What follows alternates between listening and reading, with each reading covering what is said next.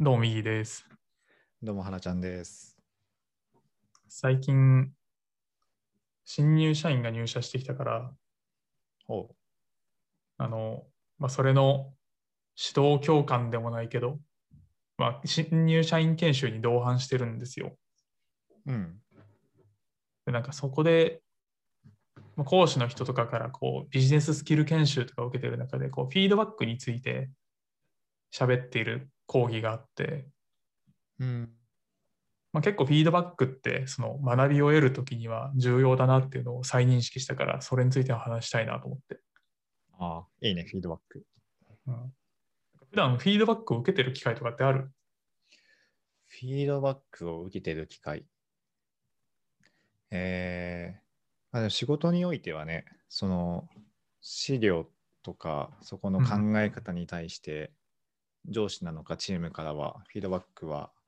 あるのかなっていうのと、あとまあね、その定期的な面談とか、そういったところのフィードバックなのかな。うんうん会社の仕事においては。はいそれ以外に関しては、なんか、相互メンターじゃないけど、そういうことをやってたりするかうん。相互メンターしてるんだ。な。うん、なんかね、その、まあ、ビジネススクール界隈だと、結構最初に目標を設定してみんなに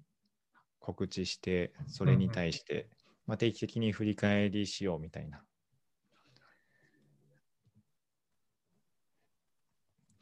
のあったりするけど、なんかある、フィードバック。なんか、そそう思って自分のことをこう見返してみたら、あんまり他者からのフィードバックをこの1年受けなかったなって思ってて。うん。結構それは自分の中で停滞感を生んでいたなと思って、あの、コーチングを始めたりしたんだけど、うん。なんかフィードバックって確かに、なんだろう、どうやって今まで得てたんだろうとかっていうのは思ってきた。あの、去年、一昨年とかだと、外の会社に出向していて、えっと、まあ、外の会社の人から仕事を受けて、そこに対してこう仕事をしていた、クライアントワークしてたから、日々フィードバックばっかりで、なんかその時は結構、後で振り返ってみたら伸びてたなって思うんだけど、成長してたなって思うけど、会社に戻ってきたら割と中堅な感じで、まあなんかいいよ、自由にやっていいよみたいな感じになっちゃってるから、なんかほぼ自己責任みたいな感じで、内省、反省はするけど、他人からのフィードバックはあんまりないなって今思った。ああ、まあ、確かにね。まあ、ただそれに対して、まあ、上司とか、まあ、先輩が、とかまあ同じチームのメンバーから適宜フィードバックもらえるようなね、状態であればいいのかなと思うけど、自分でね、自分に対してフィードバックって結構難しいからね。そうなんだよね。すごいバイアスがかかりまくってるから、そうそうそう。一回あれやってよ、360度評価。へー会社で？会社、いや、えーっと、そのビジネススクールの中で、えーっと、ビジネススクールの中で360評価をやってきてくださいっていうタスクがあって、それを今まで自分の上司になった、まあ、今の会社の上司もそうだし、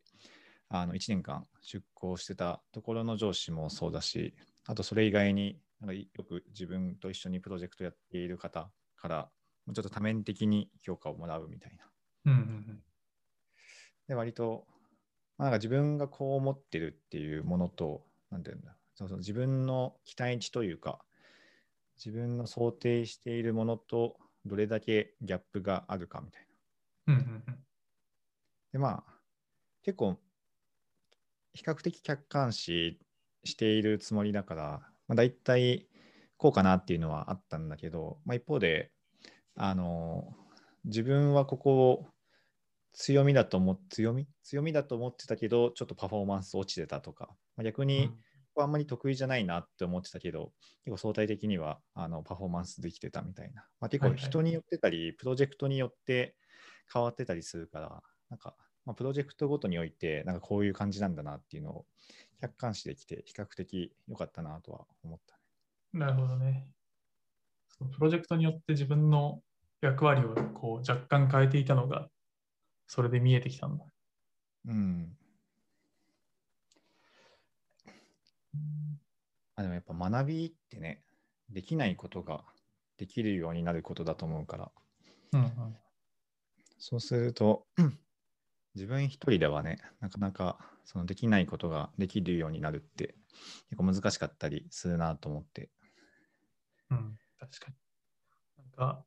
今その新入社員の人たちを見ていて、まあもう毎日フィードバック合戦をしてるんだけど、相互に。うん。やっぱりその自分が、違うな、他人ができていて自分ができてないことにすごい目が向いてしまうっていうのがまず傾向としてあって、うん彼はすごくロジカルに考えている、自分はできない、ダメだみたいな。うん。いやそうじゃなくて、まあ、確かに彼はロジカルだけど、君は別のところで持っていいもの持ってるよとかね。うんあとは、あのジョハリの窓っていう考え方があって、あの自分が知っていることか自分が知らないことかっていう軸と、他人が知っているか他人は気づいていないかっていう、まあ、この二軸を取ったときに4つの証言に分けられるんだけど、うんあの自分が気づいてないけど他人が知っていることみたいな。なんか気づかずに発揮している能力みたいな。そこを、なんだろうな、きちんと相手に伝えてあげることがいいフィードバックだみたいな話があって、いやまさにそうだなと思って、あの自分が、なんだろうな、あんまり考えずにできてしまう強みとかって多分自分の中ではあまり気づいてなくて、他者に言われてようやくわかるみたいな。なそういうのあるなと思って聞いてた。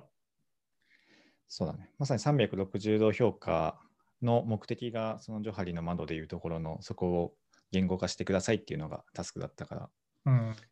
まさにそんな感じだなっていうのと、あとね、そうだね、やっぱ自分がね、気づいてないところに対してフィードバックをするのが、まあ当然ね、自分が気づいていることに対しても、なんかまあ、より納得感があったりするけど、まあ、気づきとしてはね、自分の知らないことについてフィードバックくれる方がいいし、そのフィードバックがね、より具体的であればあるほど、その翌日からそのフィードバックをもとに行動に移せるし、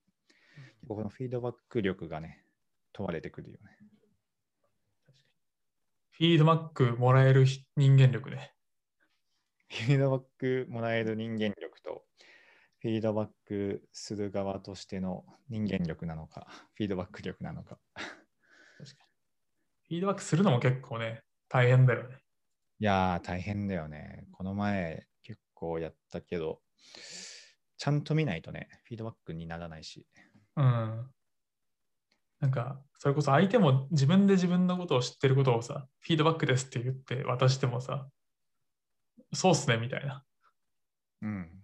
感じになるから、いかになんか相手が気づいてなさそうで、でもここはなんだろうな、きちんと伝えた方がいいっていうことをこう抽出するかってすごい相手のこと見ないと難しいなと思って。そうだね。もう、相手の行動、言動、全部メモってたね。時間。何人ぐらいやるの？あ、でもその時はね、5人だったから、それができた。ああ、なるほどね。グループワーク中とかにみんなが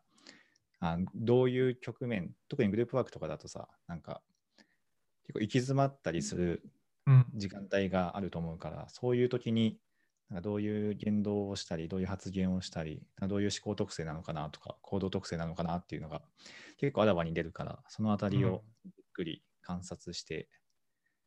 あなんかいい感じにその場を回してるなとか、場を盛り上げてるなとか、ロジカルにやってるなとか、ちょっとあの落ち着いちゃったなとか、そのあたりを。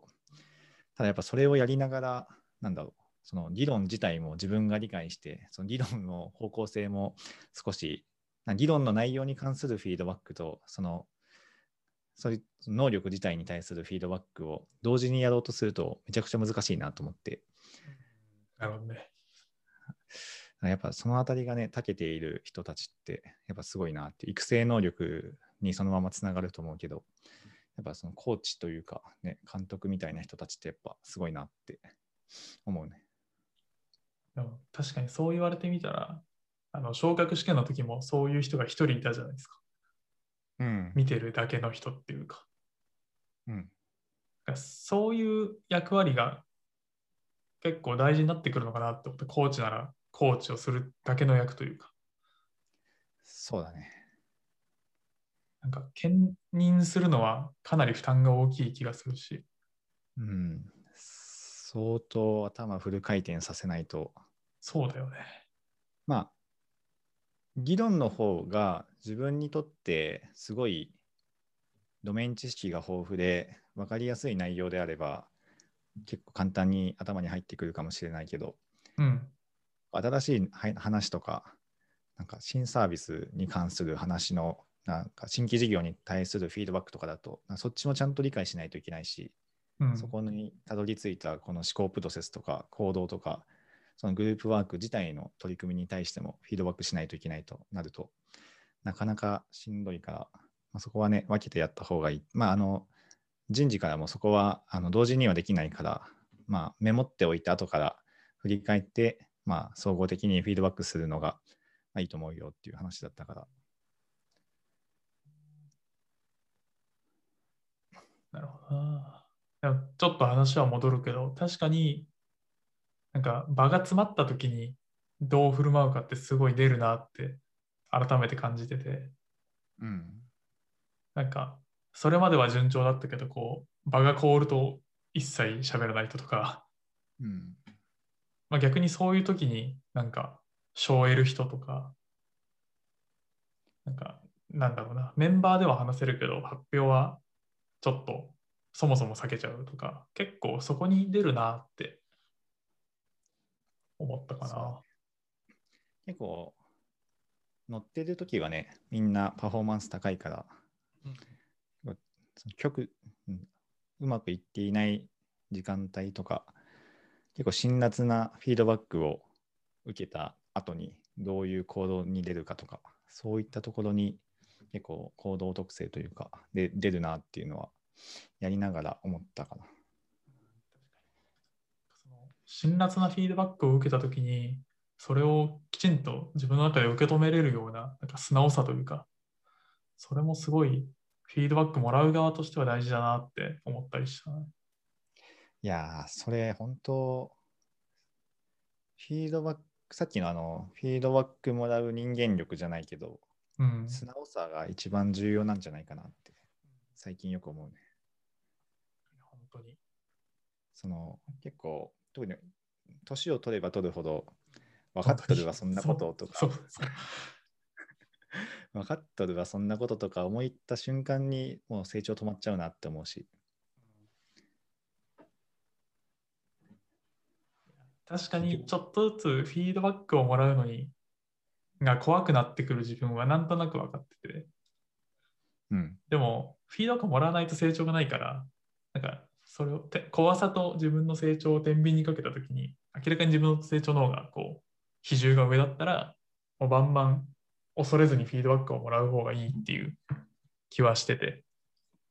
うん。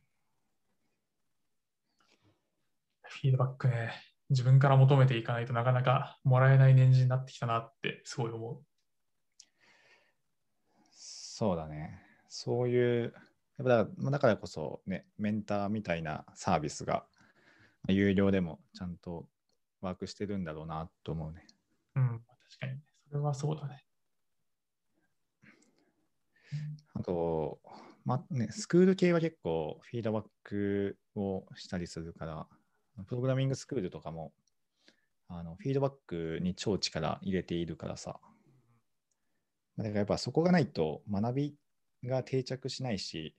なんかやって終わりみたいな。その、もうだったらキータとかユーデミ見ながらやって終わりと変わんないじゃんってなっちゃうから、そこに対してどれだけ質の高いフィードバックをできるかっていうのが、そういう学校というかスクール系の一番の醍醐味だと思うから。それで思ったのが、あの、オンライン英会話あるじゃん。うん。とか、まあ、普通の英会話教室。あれ、あの、なんかちゃんとフィードバックをしているところじゃないと、本当無意味だなって。あの最近、うんあの最近というか、そういうフィードバック付きの、フィードバック付きというか、まあ、自分でフィードバックをあの求めるようにやってるんだけど、やっぱそうしないと、その何ができなくて、それがどうできるようになるかっていうのが、一回一回ないと、あの、まあ、趣味で会話して終了みたいな、そういう感じになっちゃうから、ちゃんとフィードバックを求めないと難しいなっていうのと、フィードバックがちゃんとできるところに行った方がいいなって、また思ったね。確かにね。あの、英会話もしかりだけど、こう継続させることがさ、やっぱりビジネスモデル上大事な、まあ、塾系のビジネスってあると思ってて、なんか続けてもらいたいから、基本的になんかポジティブなフィードバックしかしてないところとか結構あるんだろうなと思う。なんかすごいね、話せるね、いいよ、みたいな。そうだね。まあ、ただの、あんまり言い方良くないけど、普通の外国人の方だからね、別に。あの まあ、我々が例えば日本語をさ、教えるのと同じ感じだと思うからさ、まあ確かにね。別に、だから日本語としては当然、これがネイティブとしてはこうだよっていうのを教えられるけど、そのコーチングスキルが高いわけではないからさ、うん。だからやっぱコーチングスキルがある程度高いところに行った方が、学び、本気で学びたいならそういうところに行った方がいいと思うし、まあ、なんか楽しくね、あの趣味の一環で英会話したいっていうのであれば、全然あのライトにオンライン英会話英会話楽しむのはいいかなと思うけど、あの結構ちゃんと英語を勉強したいなって思いながら英会話教室1年間通ったけど、なんか TOEIC の点数ちょっと上がったぐらいで、なんか大して喋れるようになってないなっていう人が結構多いと思っていて、うん、それはフィードバックの質が低いんだろうなって思うから、そこがやっぱね、学びの質はフィードバックで決まるなと思いました。ああ、確かに。どれだけそ,、そこに、なんだろう、時間とお金を投下して、どれだけのフィードバックが得られるかっていうのを、なんかその、選ぶときの基準にしてもいいのかもしれないね。うん、あの自分もね、あの、ながらで、まあ会社のあの支援金とかもらいながら、うん、うん。適当に英会話教室行ってたんだけど、やっぱ、なんか喋ってる感だけはあるんだけど、対して学びにはなってないなっていう、慣れはできできるけど、学びにはなってないなって思ってた。なるほどね。で最近、あの、キャンブリっていう、あの、オンラインの英会話サービスがあるんだけど、まあ、それも普通の英会話サービスなんだけど、そこで最近は、なんだろう、ちゃんと発音とか、そういったものに対してかなり細かくフィードバックしてくれるお兄さんを発見したから、その人にから、あの毎回細かく厳しいフィードバックをもらうようにしたら結構学びが深まったなって思った。ああ、なるほどね。ここの発音全然ダメだよって言われて、あ、すみませんみたいな。なかなか言ってくれないからね、そういうの。なんかそれを言うとね、気分を害して来なくなるんじゃないかってなるもんね。そうそうそいやーでも確かに本当そう思う。だから、本当動画とか本でいくらでも学べる時代だからこそ、なんか自分がやってることに対して、それはいい、それは悪いって言ってくれないとさ、う。うん、なかなか定着しないんだろうなって思うあの情報のシャワーは浴びてるけど。そうだね。独学で、結構自分もさ、独学好きだからさ、うんうんうん。まあ、家庭教師とか塾とか行かない系だったからさ。でもそれってまあ、あくまでも、なんだろう。その、受験勉強に関しては、独学でも、まあ、答え明確にあるし、テキスト解くだけだから、独学でも何とでもなるなって思うけど、うんやっぱそれ以外のことって答えないから、なんか定期的にそういった質の高いフィードバックがないと、なんか独学の限界があるなってすごい思うね。聞いてて思ったのは、やっぱりこう、さらされる機会が必要なんだろうね。うん。ちょっといい緊張感を持ってでもないけど、そこから得られることが多いんだろうな。違いない。なるほどね。いや、そういう機会というか、そういうさらされることに対して、きちんと手を挙げてエントリーしていくことが大事だなってことをね、あの改めてみんなの研修を見ていて思ってます。